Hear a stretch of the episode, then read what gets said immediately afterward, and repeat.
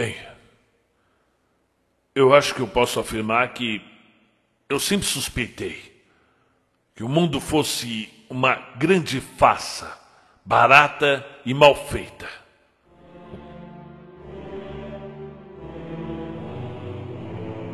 Um péssimo disfarce para algo muito mais profundo, mais esquisito e infinitamente mais estranho.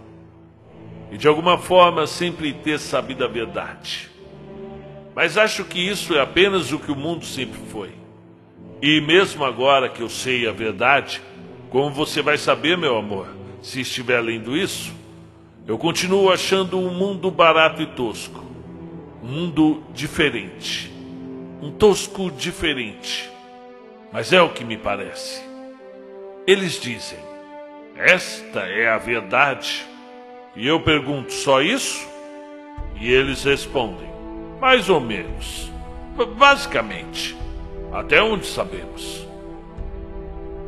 Bem, foi em 1977. E o mais perto que eu já tinha chegado de um computador foi quando comprei uma calculadora grande cara. Mas perdi o manual de instruções, portanto, eu não sabia o que ela fazia. Eu somava, subtraía, multiplicava e dividia. E graças a Deus eu dava por não precisar calcular senos, cossenos, tangentes ou usar funções gráficas. Ou sei lá mais o que essa engenhoca fazia. Porque, tendo sido recentemente rejeitado pela Half Once, estava trabalhando como guarda-livros num pequeno depósito que vendia tapetes a preços populares no norte de Londres, perto do fim da linha norte. Eu fingia não me incomodar sempre que via um avião no céu não me importar com a existência de um mundo do qual o meu tamanho me impedia de fazer parte. Eu simplesmente anotava números num grande livro contábil. Estava sentado nos fundos do depósito, à mesa que eu usava como escrivaninha, quando o mundo. Bem, o mundo começou a derreter.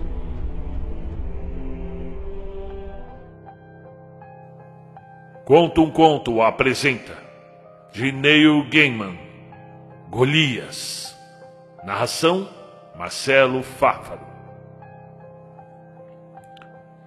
Sério? Era como se as paredes, o teto, os rolos de carpete e o calendário da Força Aérea Inglesa com uma moça seminua fossem todos feitos de cera. Começassem a escorrer, misturando-se em uma coisa só e eu podia ver as casas, o céu, as nuvens e a estrada lá fora. E tudo aquilo escorria e gotejava. E por trás só havia escuridão. Eu estava de pé sobre a pocinha do mundo. Uma coisa esquisita. Um emaranhado de cores vivas, que não chegava a cobrir os meus sapatos de couro marrom. Meus pés são do tamanho das caixas de sapato. Eu sou obrigado a mandar fazer botas sob medida custam uma fortuna. A pocinha emitia uma luz estranha. Numa história de ficção, acho que teria me recusado a acreditar que aquilo estava acontecendo. Teria me perguntado se tinha sido drogado ou estava sonhando. Na realidade, caramba, eu estava lá e aquilo era real. Então olhei para cima na escuridão e depois, como nada aconteceu, Comecei a andar naquele mundo líquido, gritando para ver se havia mais alguém. Algo piscou na minha frente. E aí, cara? Disse uma voz. O sotaque era americano, embora a entonação fosse estranha. Olá, respondi. A imagem continuou a piscar por alguns momentos e em seguida assumiu os contornos de um homem elegantemente vestido, com óculos muito grossos. Você é grandão, sabia? observou ele. Claro que eu sabia. Na época eu tinha 19 anos e já media mais de dois metros e dez de altura. Meus dedos pareciam bananas. Eu assusto criancinhas. Dificilmente chegarei aos 40 anos. Pessoas como eu morrem novas. O que está acontecendo? Perguntei. Você sabe? Um ataque inimigo. atingiu uma unidade de processamento central, contou ele. 200 mil pessoas conectadas em paralelo viraram churrasco. Churrasco. Temos um Mirror 13 preparado, é claro, e tudo estará funcionando novamente num instante. Você só está flutuando aqui por alguns nanosegundos até que Londres volte a processar. Você. Peraí. Você é Deus? Perguntei. Nada do que ele dissera fazia o menor sentido para mim. Sim. Não, não, não exatamente, ele explicou. Pelo menos não como você imagina. E aí o mundo estremeceu. E me vi indo para o trabalho de novo naquela manhã. Tomei uma xícara de chá e tive o mais longo e estranho ataque de déjà vu da minha vida. Vinte minutos durante os quais eu sabia tudo o que todos iriam fazer ou dizer. Aí passou. E o tempo voltou a correr no, novamente, normal, um segundo após o outro, como se espera que eles façam. E as horas passaram, e os dias, e os anos. Perdi o emprego na loja de tapetes, arrumei outro, como guarda-livros de uma empresa que vendia máquina de escritório. Casei-me com uma garota chamada Sandra, que conheci na piscina do, clube e tivemos um casal de filhos, os dois de estatura normal. E eu achava que tinha um casamento que poderia sobreviver a qualquer coisa, mas não tinha. E assim, um dia ela foi embora e levou as crianças. Eu estava com vinte e tantos anos, já era 1986, e arrumei um emprego numa lojinha na Tottenham Court Road como vendedor de computadores. E sabe de uma coisa, cara? Eu descobri que eu era bom nisso. Eu gostava de computadores. Ficava admirado com tudo que eles podiam fazer, é claro. Era uma época empolgante. Eu me lembro da nossa primeira remessa de ATS, alguns com discos rígidos de 40 megabytes. Bem, eu me impressionava facilmente na época. Eu ainda morava em Edgware ia para o trabalho pela linha norte. Estava no metrô uma noite voltando para casa. O trem acabara de passar por, por Elston e metade dos passageiros tinham descido. E por cima do meu Everin Standard, eu olhava para as outras pessoas no vagão e me perguntava quem elas eram, quem realmente eram. Lá no íntimo, sabe? A garota negra e magrinha que ansiosa escrevia em seu caderno. Uma velhinha com um chapéu de veludo verde a moça com o cachorro, o homem barbado de turbante. E aí o trem parou no túnel. Bem, foi o que eu pensei que tivesse acontecido. Pensei que o trem, o trem tivesse parado e tudo ficou silencioso. E aí o trem passou por Elston e metade dos passageiros desceu. E aí o trem passou por Elston e metade dos passageiros desceu. E eu olhava para todos os passageiros e me perguntava quem eles realmente eram. Lá no íntimo, quando o trem parou no túnel e tudo ficou silencioso. E aí tudo estremeceu tão forte que eu pensei que outro trem tinha batido no nosso. E aí o trem passou por Euston e metade dos passageiros desceu. E aí o trem parou no túnel e aí tudo ficou. O serviço voltará à normalidade assim que possível, sussurrou uma voz dentro da minha cabeça. E dessa vez, quando o trem diminuiu a velocidade e começou a se aproximar de Houston, eu me perguntei: será que eu enlouqueci?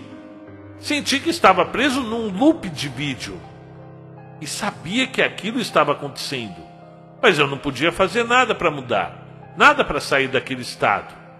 E, e a garota, a garota negra sentada do meu lado me passou um bilhete. A gente morreu? Eu dei de ombros, não sabia, mas parecia uma boa explicação. E lentamente foi tudo ficando branco. Eu não havia não havia chão sobre os meus pés, não havia nada acima de mim, nenhum referencial de, de distância ou tempo. Eu estava num lugar branco. E não estava só.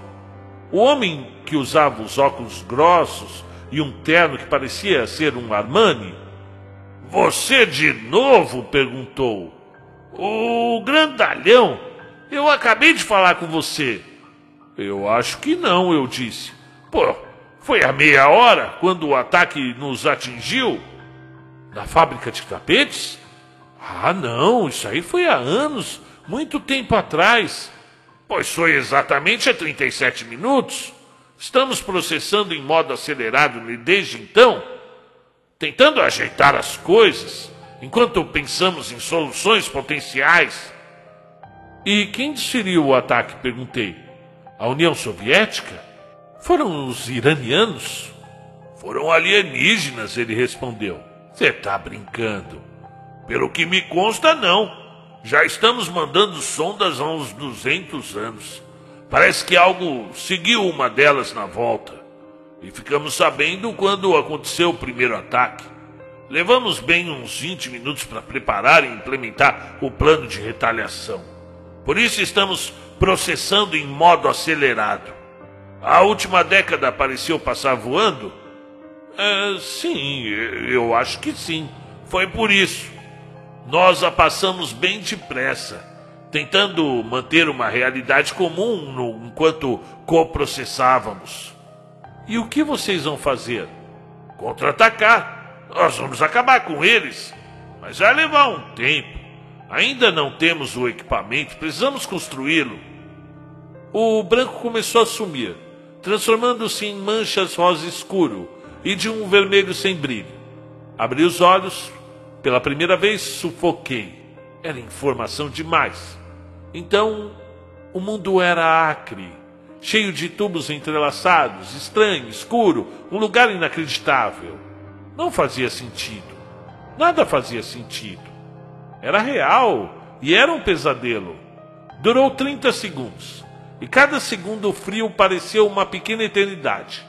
E aí, o trem passou por Houston e metade dos passageiros desceu. Comecei a conversar com a garota negra do caderno. Seu nome era Susan. Algumas semanas depois, ela veio morar comigo. O tempo estremeceu e avançou. Acho que eu estava ficando sensível a ele.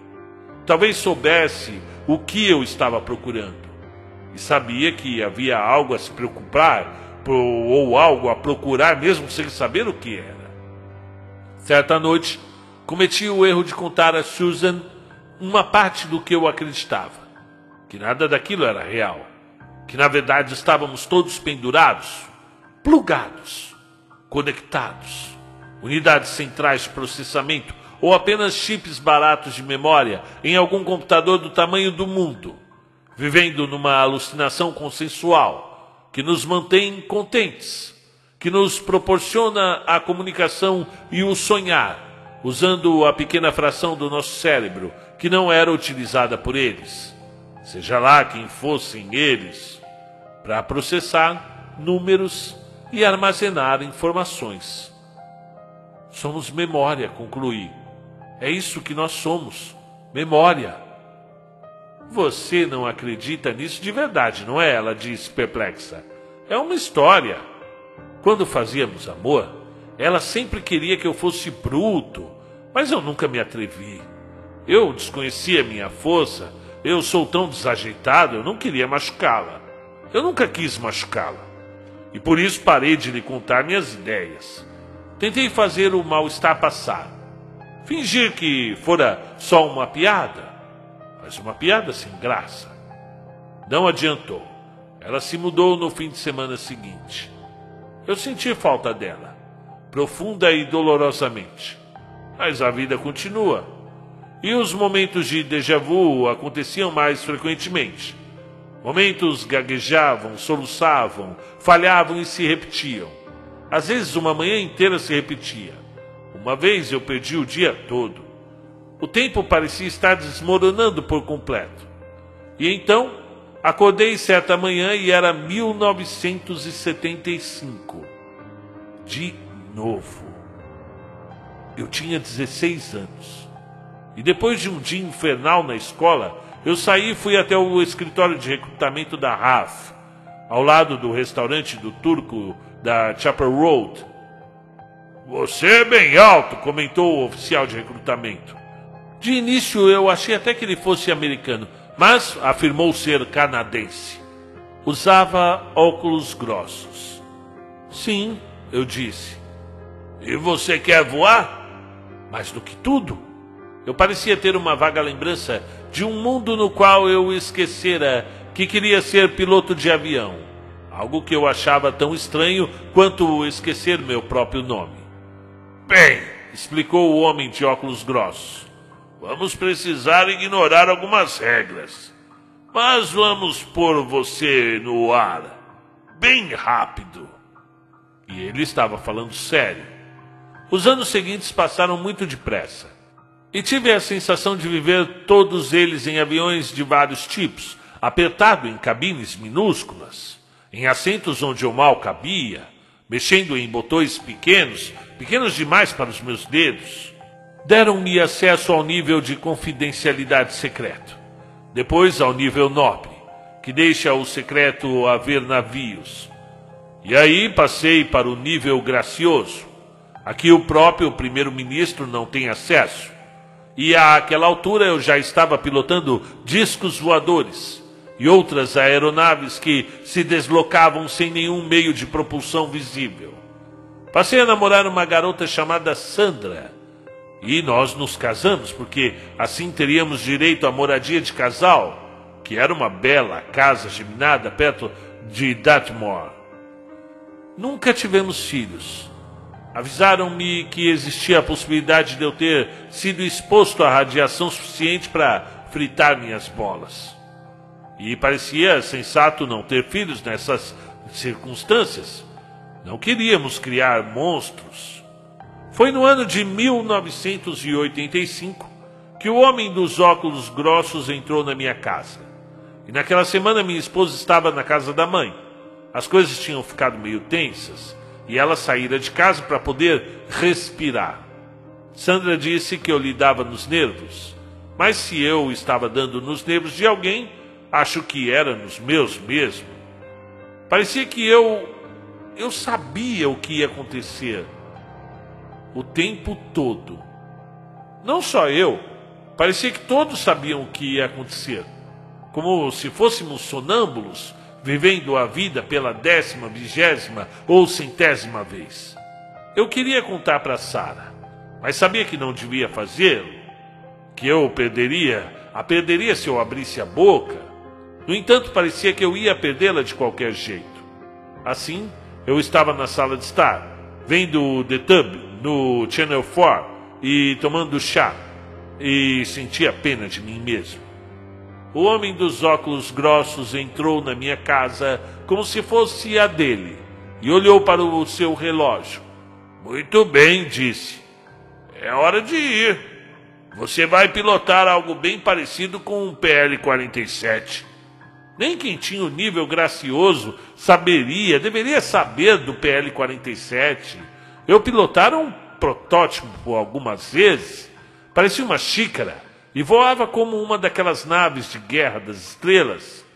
E aí, não seria melhor deixar um bilhete para Sara? perguntei.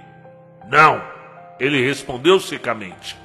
Agora, sente-se no chão e respire profunda e regularmente. Inspire, respire. Inspire, expire. Nunca me ocorreu discutir com ele ou desobedecer-lhe. Sentei no chão e comecei a respirar, lentamente, inspirando e expirando, e expirando e inspirando, e inspirando e expirando, e um espasmo, o pior que eu já senti. E eu sufoquei, inspirando, expirando. Eu estava gritando, mas podia ouvir minha voz, e não estava gritando. Só conseguia ouvir um gemido fraco, borbulhante, inspirando. Expirando foi como nascer. Nem confortável, nem prazeroso. Foi a respiração que me fez suportar toda a dor, a escuridão e o borbulhar nos pulmões. Abri os olhos. Eu estava deitado num disco de metal de cerca de dois metros e meio de diâmetro. Estava nu encharcado e rodeado por um feixe de cabos. Eles se recolhiam, se afastavam de mim, como vermes assustados ou cobras venenosas de cores vivas. Olhei para o meu corpo. Nenhum pelo, nem cicatrizes, nem rugas. Eu me perguntei: qual seria a minha verdadeira idade? 18 anos? 20? Não dava para saber. Havia uma tela de vidro embutida no chão do disco de metal. Ela piscou e se acendeu. E eu estava olhando para o homem de óculos grossos. Você se lembra? Ele perguntou. Você deveria ser capaz de acessar a maior parte da sua memória, pelo menos por enquanto. Eu acho que sim, respondi. Você vai pilotar um PL-47, ele disse. Acabamos de construí-lo. Tivemos que voltar para boa parte dos princípios e avançar novamente. Modificar algumas fábricas para construí-lo. Outro lote deles estará pronto amanhã. Tivemos que voltar para boa parte dos princípios e avançar de novo. Modificar algumas fábricas para construí-lo. Outro lote deles estará pronto amanhã. No momento só temos um. Então, se esse não funcionar, vocês vão ter mais para eu pilotar. Se sobrevivermos até lá, outro ataque começou há 15 minutos. Arrasou a maior parte da Austrália. Calculamos que ainda seja só uma amostra do verdadeiro ataque. E o que eles estão jogando? Bombas nucleares? Estão tacando pedra. Pedras? Ahá! pedras, asteroides, dos grandes. Achamos que amanhã, a menos que nos rendamos, vão jogar a lua na gente. Você só pode estar tá brincando. Quem dera. A tela se apagou. O disco de metal sobre o qual eu estava começou a navegar através de um emaranhado de cabos e um mundo de pessoas nuas adormecidas. Ele deslizou sobre angulosas torres de microchips que acabavam em pontas de silicone de brilho suave. O PL-47 estava à minha espera no alto de uma montanha de metal. Pequenos caranguejos metálicos percorriam sua superfície, polindo e verificando cada rebite e a cada porca. Entrei nele andando com as pernas que, por falta de uso, tremiam e cambaleavam. Sem agilidade alguma, sentei no assento do piloto e fiquei feliz ao ver que fora feito sob medida para mim. Servia. Afivelei o cinto. Minhas mãos começaram a realizar a sequência de aquecimento. Os cabos serpentearam meus braços. Senti alguma coisa se plugando na base de minha espinha e outra coisa entrando e se conectando no alto do meu pescoço. Minha percepção da nave expandiu-se radicalmente eu via em 360 graus, acima e abaixo. Era a nave, e ao mesmo tempo estava sentado na cabine, ativando os códigos de lançamento. Boa noite, disse o homem dos óculos grossos, numa pequena tela à minha esquerda. Obrigado. Eu posso fazer uma pergunta? Eu não vejo por que não. Por que eu? Bem, a resposta mais objetiva é que você foi projetado para fazer isso. Melhoramos um pouco o design humano básico no seu caso. Você é maior, é muito mais rápido. Sua velocidade de processamento e seu tempo de reação são mais desenvolvidos. Eu não sou mais rápido. Eu sou grande, mas desajeitado. Não na vida real.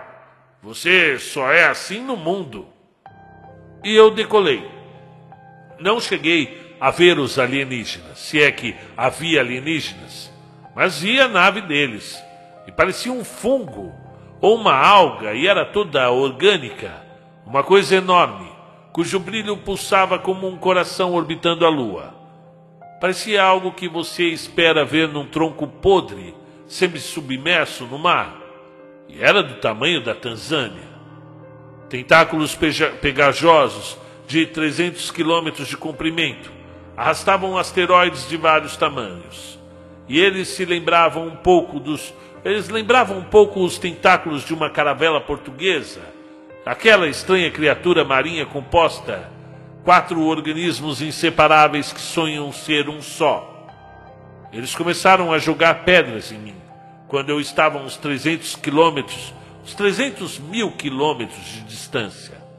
Enquanto os meus dedos ativavam o compartimento de mísseis e eu mirava em um núcleo que flutuava dentro da nave, perguntei-me o que estava fazendo. Não estava salvando o mundo que eu conhecia. Aquele mundo era imaginário, uma sequência de zeros e uns. E se eu estava salvando alguma coisa, era um pesadelo. Mas e se o pesadelo morresse? O sonho morreria também. Havia uma garota chamada Susan, e eu me lembrava dela de uma vida fantasma, perdida, fazia muito tempo. Será que ela ainda estava viva? Teria sido algumas horas antes ou algumas vidas.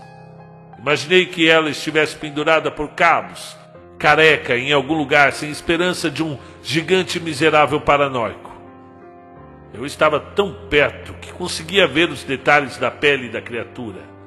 As pedras estavam ficando menores e mais precisas.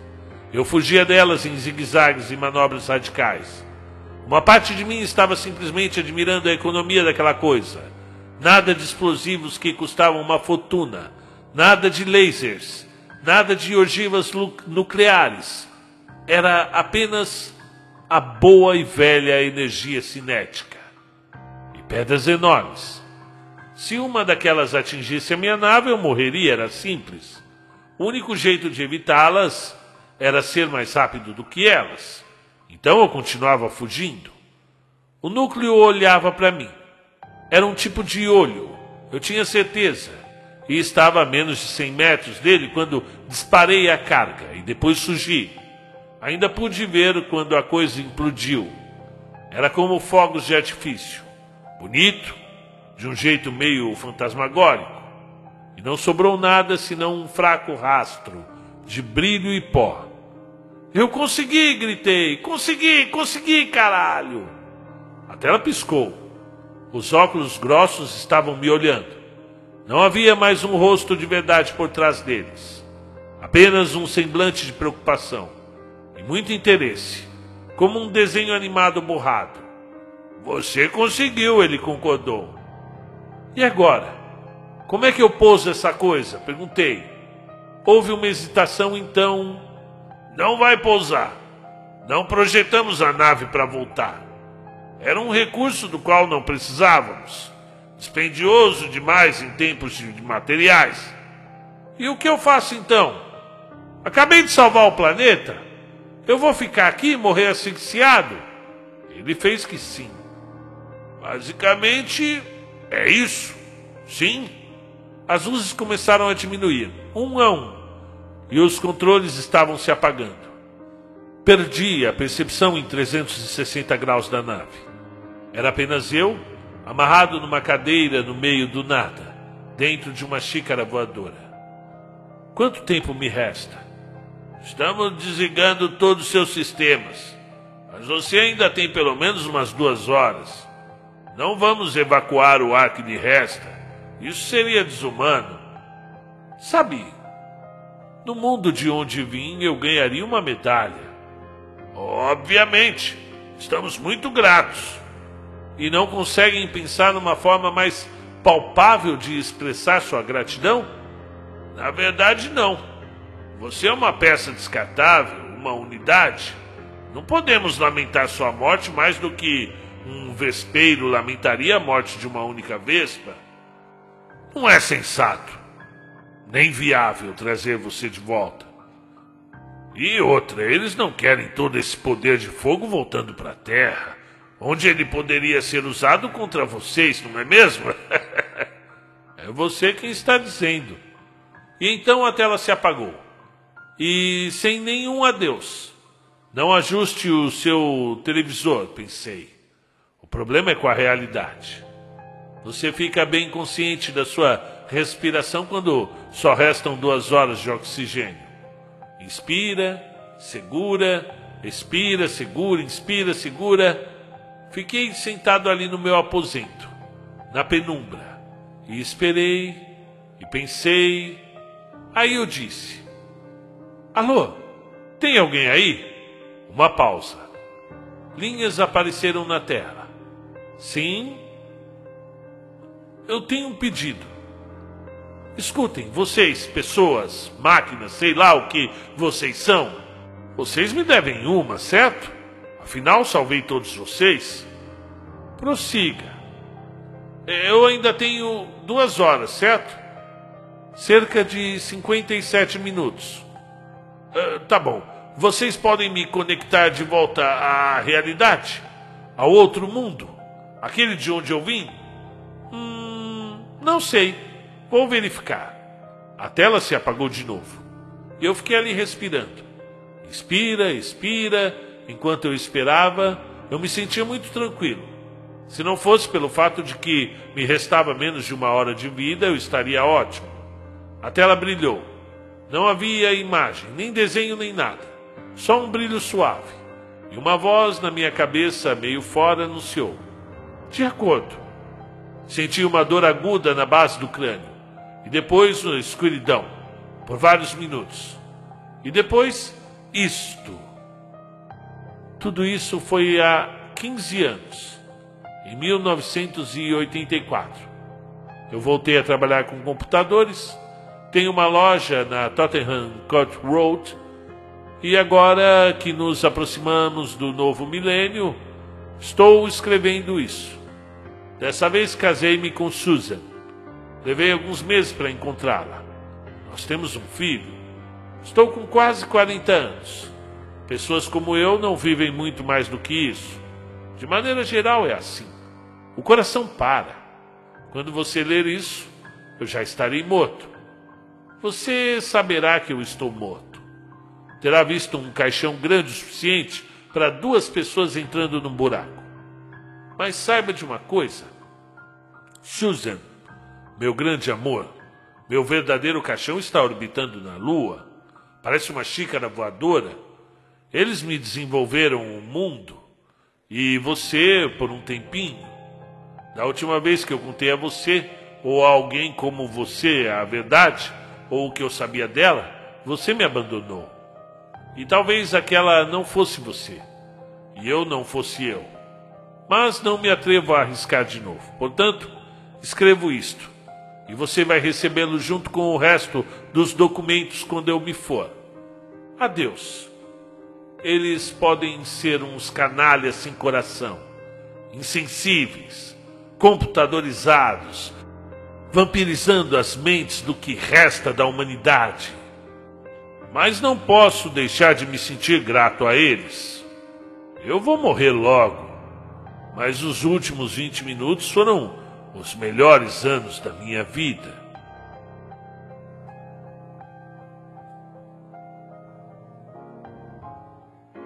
Muito bem, seja bem-vindo. Meu nome é Marcelo Fávaro e você está no canal Conto um Conto. É um canal de audiocontos que traz obras de toda a literatura mundial, inclusive algumas exclusivas que são enviadas para a gente em primeira mão no e-mail por autores que ainda não são conhecidos por toda a crítica, toda a, a, a população pública, ok?